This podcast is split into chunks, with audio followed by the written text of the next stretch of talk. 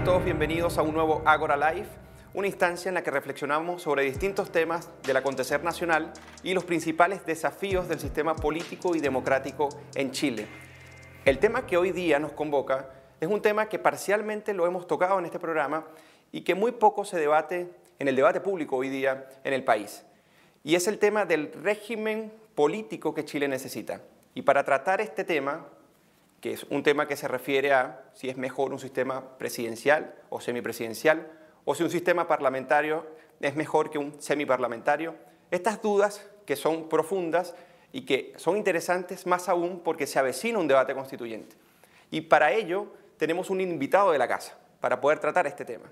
Es Jorge Gómez Arismendi. Jorge Gómez es investigador senior de la Fundación para el Progreso, es periodista con magíster en ciencia política y Jorge investiga en diversos temas que van desde la filosofía del derecho a la teoría de la democracia, teoría de la justicia, incluso lo que es la cooperación social y la evolución de la sociedad, y que de hace un tiempo hasta acá se ha abocado a investigar sobre el régimen político que Chile necesita. Así que contamos con un invitado de lujo para tratar este tema que es tan importante. Bienvenido Jorge y muchas gracias. Gracias Eugenio. Jorge, eh, Quería preguntarte directamente, vamos a, hacer, vamos a tratar de, de, explicar estas interrogantes que son un poco confusas y que hay que leer muchísimo para poder entenderlas a profundidad. Pero antes de entrar en ellas, me gustaría preguntarte, con base a lo que dicen diversos historiadores y analistas políticos, relacionado a la figura del presidente de la República en Chile. Y en Hispanoamérica también eh, se parece, que es que el presidente es una especie de pequeño monarca te quería preguntar si tú consideras que la figura del presidente en Chile es como un, pe un pequeño monarca y de ser sí, eh, si tú consideras que esto es bueno o malo para el sistema político, porque hay historiadores y analistas políticos que dicen que la figura del presidente en Chile ha sido clave para la estabilidad democrática e institucional. Mira, es interesante la pregunta. Yo creo que hay que eh, separar dos elementos para responderla. Por un lado es la importancia o el concepto de autoridad qué conlleva la figura presidencial, pero por otro también tiene relación con las expectativas que se generan en torno a esta autoridad. Y cuando uno considera las expectativas y la connotación que se le da a esa figura autoridad llamada presidente de la República, uno eventualmente podría considerar que eh, esta figura toma el carácter de una especie de monarca, en el sentido de que y esto basta con mirar lo que se produce en cada proceso de elección presidencial, donde se asume o se espera que el presidente va a cambiar a Chile, que a partir de la elección de un X presidente Chile va a ser distinto.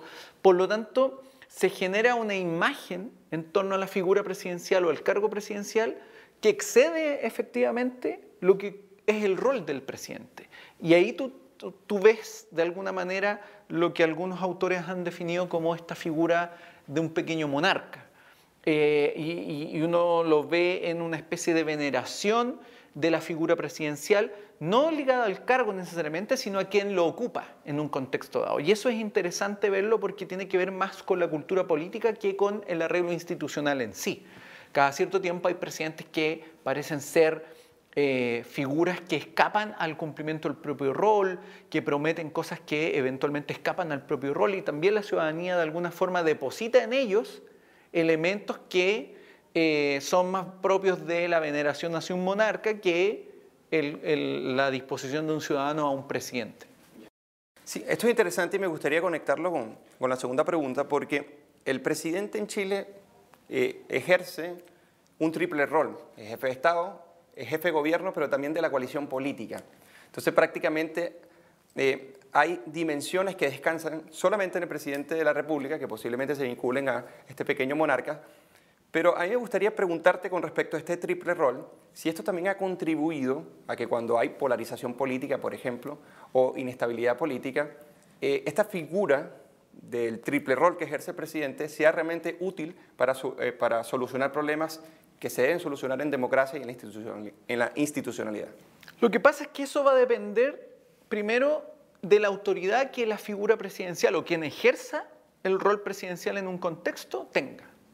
Es decir, no basta el cargo presidencial para generar la estabilidad. ¿Por qué? Porque finalmente el cargo presidencial depende también de el, margen o el nivel de autoridad que efectivamente cumpla la persona que esté en ese cargo, en ese contexto.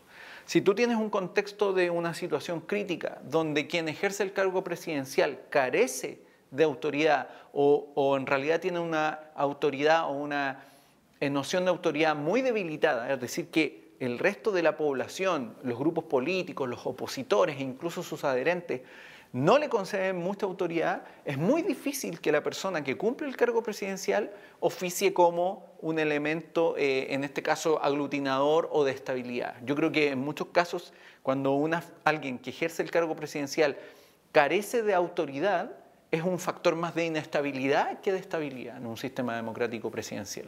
Ok. Ahora, me gustaría preguntarte eh, varios asuntos que podrían ser básicos, pero no lo son, y más cuando nos referimos a la historia. ¿no?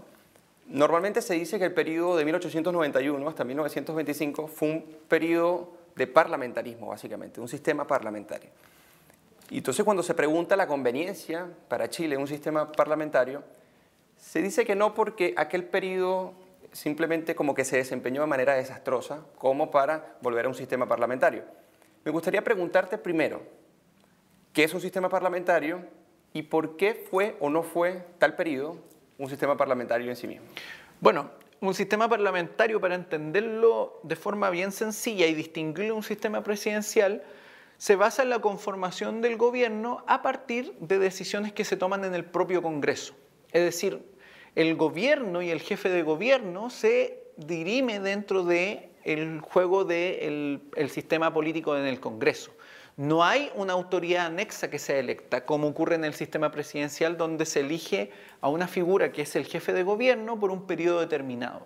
Es decir, en el caso del sistema parlamentario, el jefe de gobierno depende del apoyo y la confianza de, eh, los partidos o los miembros del Parlamento. Ese es un elemento importante. Otro elemento importante es que en un sistema parlamentario el rol del jefe de Estado no necesariamente lo cumple el jefe de gobierno. Hay una separación, a diferencia del sistema presidencial, donde el jefe de Estado es también el jefe de gobierno. Y un elemento que me parece a mí relevante es que en el presidencialismo el cargo del presidente es un cargo plebiscitario, es decir, hay una elección popular donde se define quién es el presidente, y en cambio en el sistema parlamentario hay distintos mecanismos mediante los cuales los miembros del Parlamento, del Congreso, definen quién es el jefe de gobierno eh, y, cómo se conforma el gobierno. En el caso de Chile jamás ha existido, en términos estrictos, bajo esta mirada, un régimen parlamentario. Y hay una discusión entre la historiografía, hay historiadores que plantean que efectivamente sí hubo un régimen parlamentario, pero en realidad si uno es honesto en términos estrictos, no ha existido un régimen parlamentario donde el jefe de gobierno se ha definido exclusivamente por los miembros del Congreso. Si uno mira la historia desde 1891 a 1925, se continuó eligiendo al presidente, es decir, se continuó eligiendo al jefe de gobierno de manera autónoma o independiente a cómo se conformaba el propio Congreso. Eh, por lo tanto, decir que existió un régimen parlamentario eh, sería errado desde esta perspectiva. ¿Qué es lo que plantean ciertos historiadores cuando dicen que existió un régimen parlamentario?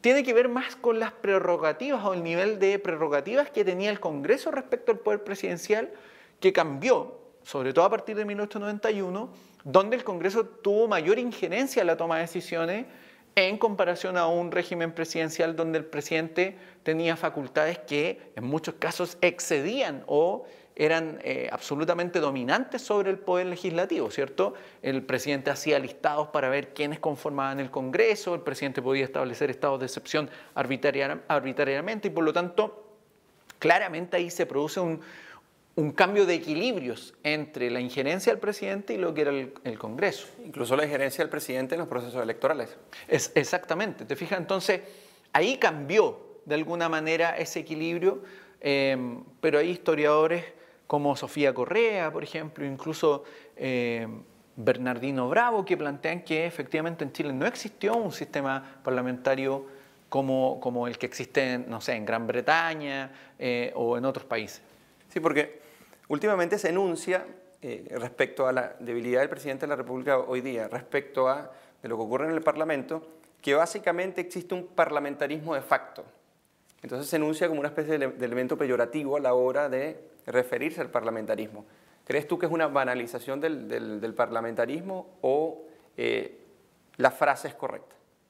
No, yo creo que hay un, error ahí conceptual. Yo creo que se trata de aludir al parlamentarismo como, como peyorativamente, eh, pero además hay un error, porque en el fondo un parlamentarismo de facto, en términos estrictos, sería que el Congreso estuviera dirimiendo quién es el jefe de gobierno, y eso no ocurre en términos estrictos, ¿cierto? Hoy día tenemos un jefe de gobierno que fue electo en un proceso electoral, que tiene un periodo que se supone cumple, un periodo determinado, y que no está sujeto a la voluntad del Congreso.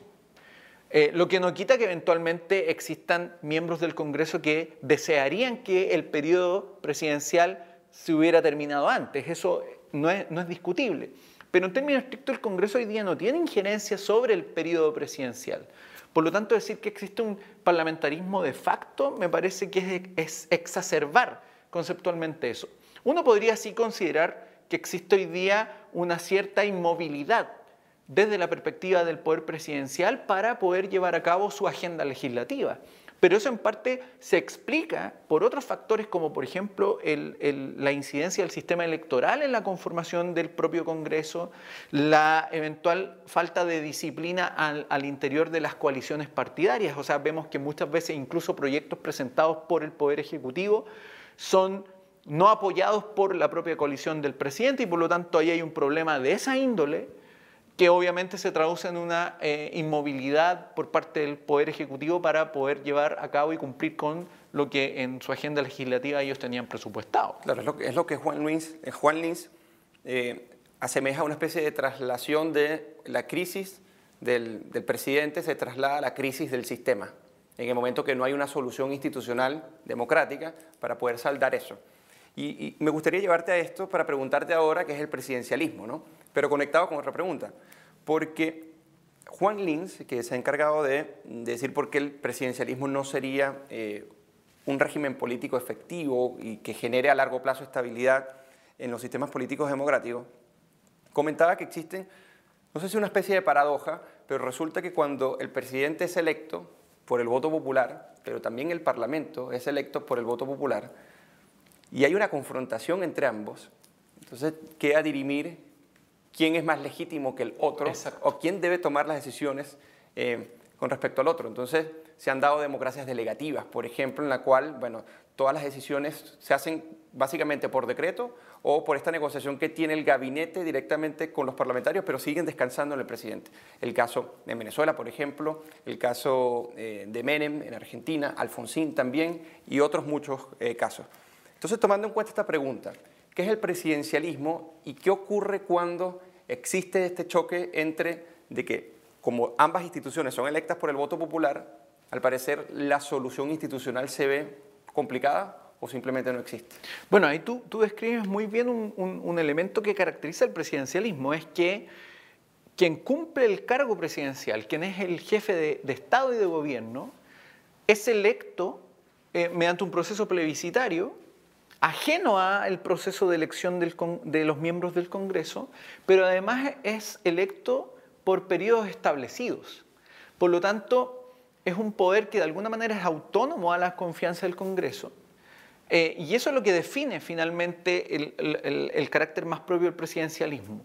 Luego, obviamente, hay mecanismos que otorgan facultades para que la figura del presidente tenga cierto rango de acción legal. Está el decreto, pero también está, por ejemplo, el definir la agenda. En el caso de Chile, por ejemplo, el caso más interesante para muchos analistas tiene que ver con que el presidente tiene el control, por ejemplo, de la agenda desde el punto de vista presupuestario. Y eso, hay que decirlo, ha generado mayor estabilidad porque casos dejar el manejo presupuestario a los vaivenes de la dinámica del debate legislativo puede eh, traducirse en cosas no muy acertadas, ¿te fijas?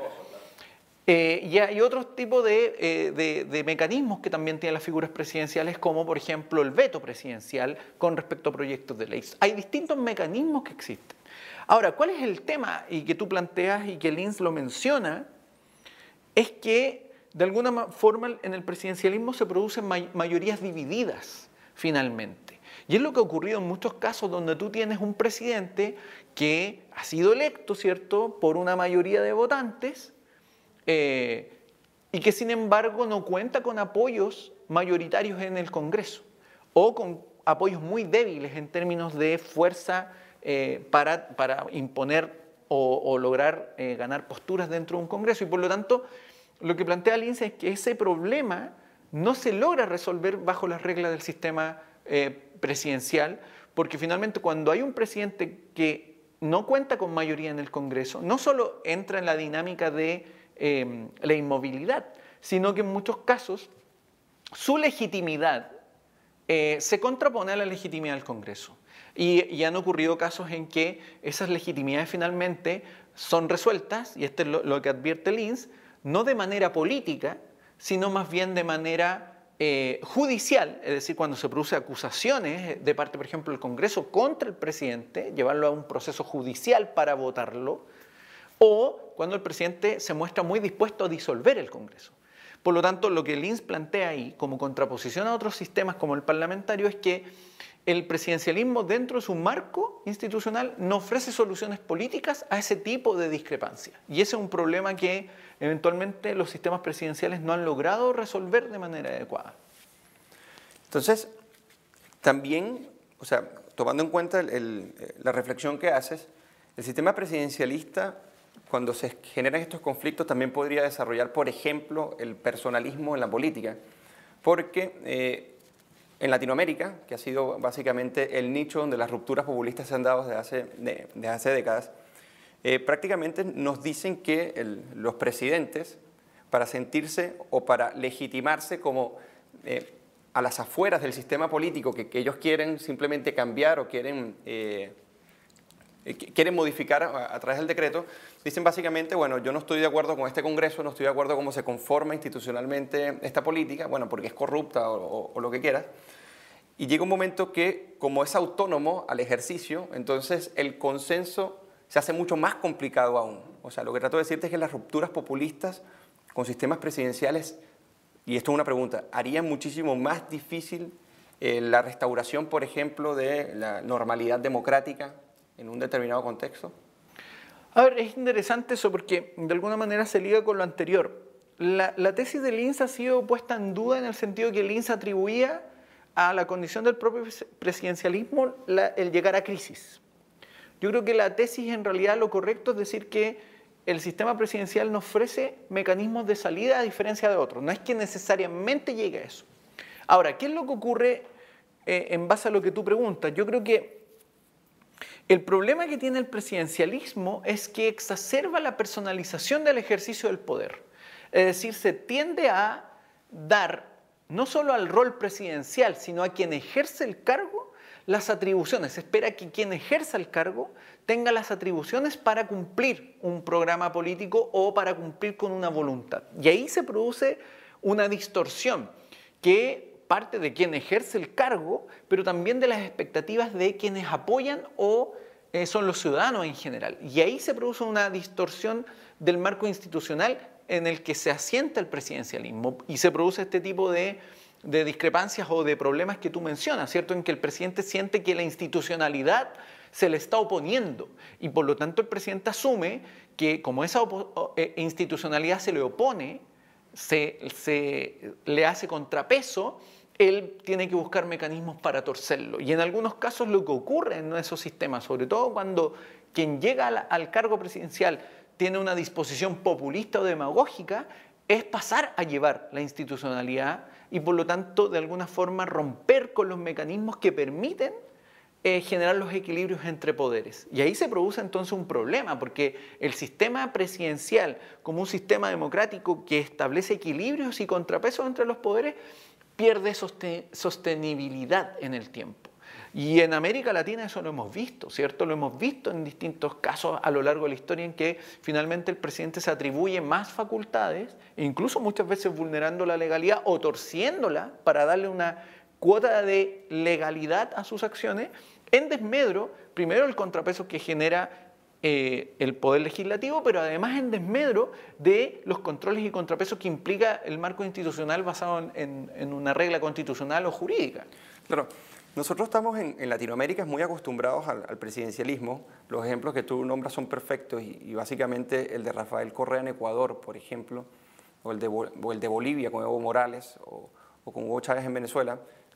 cada cual con sus distinciones. Básicamente, por lo menos pasó en Ecuador, si más no me equivoco, que Rafael Correa impidió básicamente que sus, sus aliados se postularan a las elecciones del Congreso porque prácticamente esto representaba como la política que estaba corrupta, que, estaba carcomida, que defendiendo sus intereses eh, corporativistas simplemente no representaban la institucionalidad. Entonces ya esta visión del presidente en contra de una institucionalidad que considera que que es corrupta, y cuando se da el, el, ámbito de que, bueno, el voto popular eligió ambos, entonces básicamente eh, es difícil buscar o hallar soluciones institucionales que permitan que no solamente conversen, sino que estén realmente limitados en, su ejercicio del poder y que si uno intenta pasarse a llevar las atribuciones del otro, no terminen degenerando en la institucionalidad en general. Entonces, e, es un tema bastante delicado y con esto lo llevo con respecto a lo que dice Giovanni Sartori de los sistemas presidencialistas. Para él, básicamente, el único que ha funcionado es el de Estados Unidos, por ejemplo, pero que la normalidad no es necesariamente los sistemas presidenciales como en Hispanoamérica estamos acostumbrados a verlos. Entonces, para ello, eh, yo te traje para esta entrevista, eh, Jorge, una cita de Neil Ferguson, cuando él analiza cuál ha sido el desempeño y el desarrollo histórico de, la sociedad norteamericana y lo que es eh, Hispanoamérica. Me gustaría hacerte esa pregunta para cerrar el tema del, del, sistema presidencialista e ir al sistema semipresidencialista, que tengo entendido es el que más tú suscribes para una realidad cultural como la de Chile. Neil Ferguson dice en su libro Civilización lo siguiente, dice, sin embargo, mientras una revolución, la norteamericana, cimentó los derechos democráticos de los propietarios y dio origen a una república federal que en el plazo de 100 años se convertiría en el país más rico del mundo, las revoluciones sudamericanas condenaron a toda América del Sur a dos siglos de, divisiones, inestabilidad y subdesarrollo. ¿Piensas que el régimen político tiene que ver y es un elemento clave para poder explicar estas divisiones, por ejemplo? Quizás no todo, pero lo explica en cierta medida y eh, estarías de acuerdo en que parte de esta cultura política que tiende a, endiosar a pequeños monarcas y tiende a concentrar en el presidente de la República ha contribuido a que nuestras sociedades sean inestables, divididas en cierto sentido, pero también eh, de, paz efímera, en donde, bueno, tienes 30, 40 años de... Eh, o sea, de, estabilidad democrática, pero luego tienes rupturas populistas que son muy peligrosas y que, dependiendo de quién gobierna, como lo habías comentado, podría utilizar esos poderes presidenciales para generar inestabilidad y división. Entonces me gustaría saber qué piensas sobre esto. Hay un elemento de cultura política real que es muy importante para poder diferenciar y cómo esto conversa con nuestra tradición institucional. Miguel Ferguson tiene un texto de análisis sobre el tema de las constituciones en, América Latina. Y algo que es, interesante de considerar en esa revisión que él hace, tiene que ver con que uno ve en América Latina que han proliferado lo que uno podría llamar como constituciones ad hoc. Es decir, surge un caudillo, ¿cierto? claro, lo que él llama desechables. Exacto, y toma una, y un caudillo que crea y desarrolla un marco constitucional ad hoc a su figura. Ahí tú, ahí tú ves un poco la distorsión que se produce eh, respecto a la figura presidencial, que uno puede, y como decía yo, es una noción de autoridad, pero que cuando se tiende a sobrepersonalizar, generalmente se traduce en lo que uno podría llamar un presidencialismo cesarista, ¿cierto? Donde el presidente asume que él tiene muchas más facultades y debe tener muchas más facultades porque él representa una voluntad popular, porque él representa un proyecto político, etc. Y lo que uno ve ahí es que esa cultura política o ese factor político tiene que ver más con aspectos culturales, es decir, cómo concebimos nosotros la relación entre los ciudadanos y los presidentes o los gobernantes, más que con el simple arreglo institucional. Em, y ahí hay una problemática que eventualmente, no sé si en América Latina ha sido abordada del todo, porque cuando uno compara con Estados Unidos y su presidencialismo, eh, de alguna manera lo que le genera un contrapeso a la figura de un presidente, pensemos en un Donald Trump hoy día, que personaliza la figura del presidente, lo que le hace el contrapeso a esa figura, que en muchos casos puede distorsionar el rol de la autoridad presidencial, tiene relación con una división mayor, por ejemplo, a nivel jurídico, producto de la noción del Estado federal, eh, a una mayor división, por ejemplo, económica, es decir, no hay una, un manejo total y férreo de la economía estadounidense. El poder está descentralizado. Eh, exactamente. Eh, hay una división muy pluralizada en los medios de comunicación, hay una serie de elementos que de alguna manera equilibran estas tendencias. Y la pregunta que hay que hacerse es qué fuerzas, qué energía o qué marcos institucionales o qué marcos culturales generan esos equilibrios en el caso del presidencialismo en América Latina. Eh, y hay casos y casos, ¿cierto? Hoy día podríamos uno, uno podría mirar, por ejemplo, en el caso de Argentina y un sistema mucho más descentralizado, pero sin embargo la figura del presidente tiene una fuerza importante y eso tiene que ver más que con el propio arreglo institucional, también con el cómo la gente concibe su relación con su gobernante. Yo creo que ese es un elemento muy importante. Del peronismo. Exacto, y, y volvemos al punto de que los ciudadanos se comportan en muchos casos más como súbditos de un presidente que como ciudadanos frente a un gobernante. Y eso es un elemento más de cultura política que de simple arreglo institucional.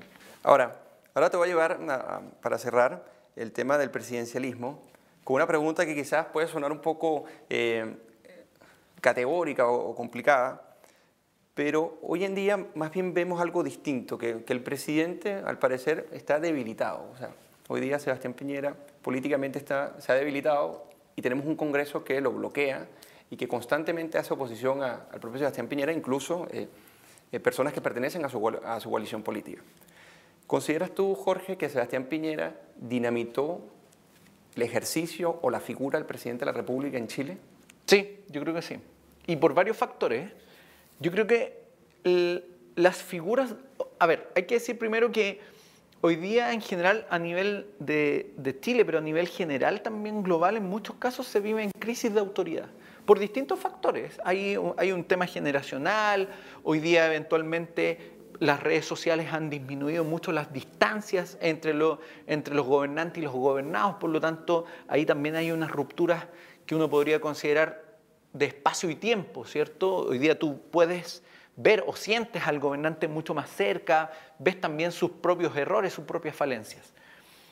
Pero yo creo que en el caso de la pregunta específica, yo creo que el, presidente no ha sabido manejar esas distancias, no ha sabido generar también las distancias para reforzar la figura de autoridad que implica ser presidente. Y entonces tú lo ves de repente eh, en la inauguración de, un lugar para carrera de bicicletas, tomar la bicicleta, lo ves haciendo cosas que eventualmente uno puede reírlas de un amigo, pero no necesariamente de alguien que cumple un rol de autoridad. Y ahí yo creo que se ha ido dañando y mermando esa, esa imagen de la figura presidencial. Y yo creo que ese es un tema que no solo lo afecta a él, yo creo que afecta a muchos otros políticos en el desempeño de su acción. Em, de alguna manera, es un concepto importante el, ver cómo también la autoridad necesita vestirse de la autoridad. No basta simplemente, simplemente tener la potestad, sino que la autoridad también de alguna forma debe actuar como tal. ¿Te fijas? Y eso es algo que quizás hoy día en los tiempos actuales se ha tendido a olvidar porque se prioriza la idea de que quienes ejercen autoridad tienen que ser cercanos, tienen que estar con la gente, pero eso también de alguna forma altera la, idea y la comprensión de lo que es la autoridad. Perfecto.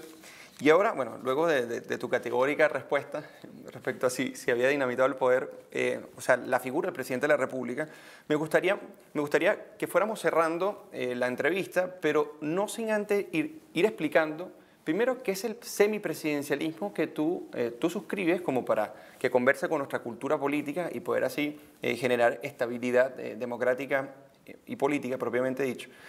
O sea, ¿por qué tú ves que esto es prácticamente más óptimo o una mejor solución, por ejemplo, tomando en cuenta también el comentario que hace Giovanni Sartori? Giovanni Sartori dice prácticamente que no existen sistemas ideales en la práctica, sino que simplemente hay, hay maneras de mejorar el presidencialismo con semipresidencialismo, por ejemplo, maneras de mejorar el parlamentarismo con semiparlamentarismo, pero básicamente no hay modelos puros. Pero sí podemos acercarnos, según nuestra realidad y cultura política, a modelos que sean más propicios para solucionar los problemas que en democracia van surgiendo. Entonces, esta pregunta se subdivide. Entonces, primero, ¿qué es el, el semipresidencialismo y por qué ves que conversa mejor con la cultura política del Chile de hoy? Bueno, efectivamente no hay sistemas puros, no hay un sistema parlamentario puro, no hay un sistema presidencial puro y tampoco existe un sistema semipresidencial puro.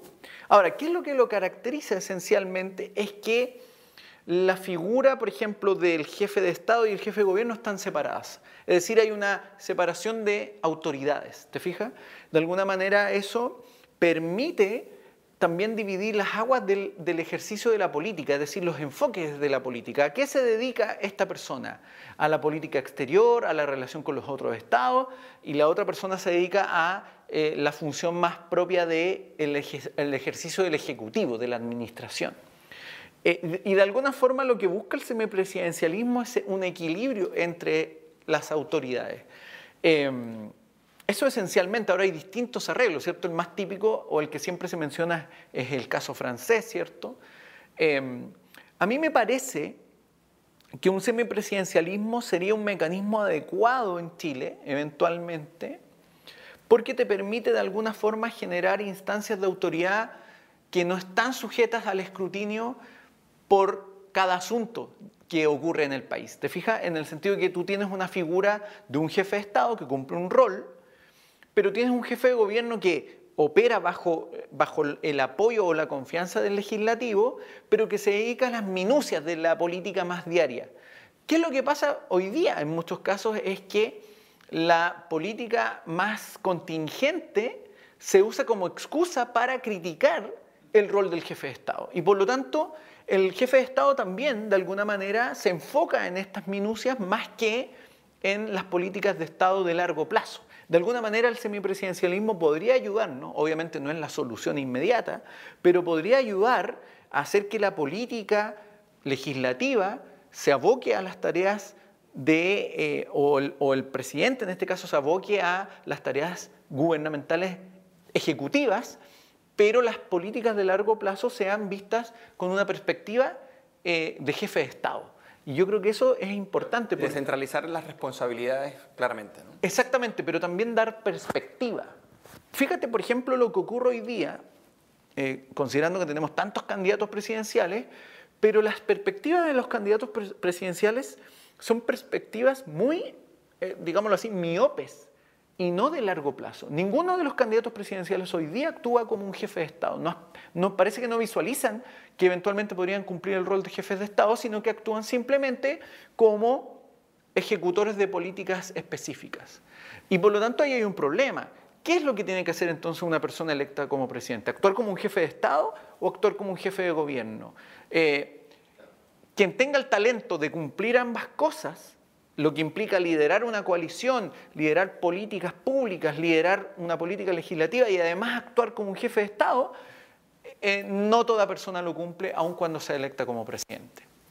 Entonces el semipresidencialismo sería la, solución, incluso nos llevaría a ser pioneros de, la transición de, de, un régimen presidencialista a uno semipresidencialista, por lo menos en América Latina. ¿no?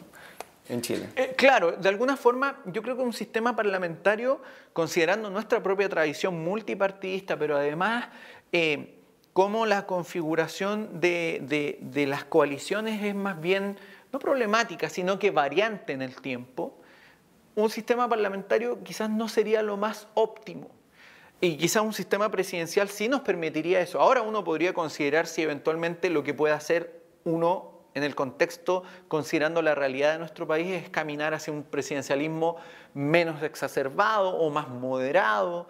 Eh, y ahí también hay que mirar otros elementos que tienen relación con esto. Es cuál es el rol de nuestro sistema electoral, cómo va a ser la configuración, por ejemplo, de la división a nivel regional, es decir, por ejemplo, el rol de los propios gobernadores regionales que van a ser eventualmente electos. Ahí hay elementos que también hay que considerar porque de alguna forma todo esto pasa también por cómo se relacionan las distintas figuras de autoridad bajo un marco institucional específico. Eh, y eventualmente uno podría caminar a un sistema semipresidencial eh, y hacer que de alguna manera la, la, forma de hacer política local y a nivel como de Estado se manejen por causas distintas. Perfecto. Bueno, Jorge, como siempre, nuestras conversaciones muy interesantes. Eh, y más este tema que, como comentaba al inicio, es un tema que no se aborda en el debate público, pero que va a ser muy relevante e importante a la hora eh, de que inicie el debate constituyente y más en un ámbito, un hito histórico que sería cambiar o no la Constitución. Eh, Jorge, agradecerte nuevamente tu, participación y la conversación y dejar los invitados para la próxima emisión del, del Agora Live y que sigan sintonizándonos por nuestro canal de YouTube. Así que suscríbanse y nos vemos en una próxima oportunidad.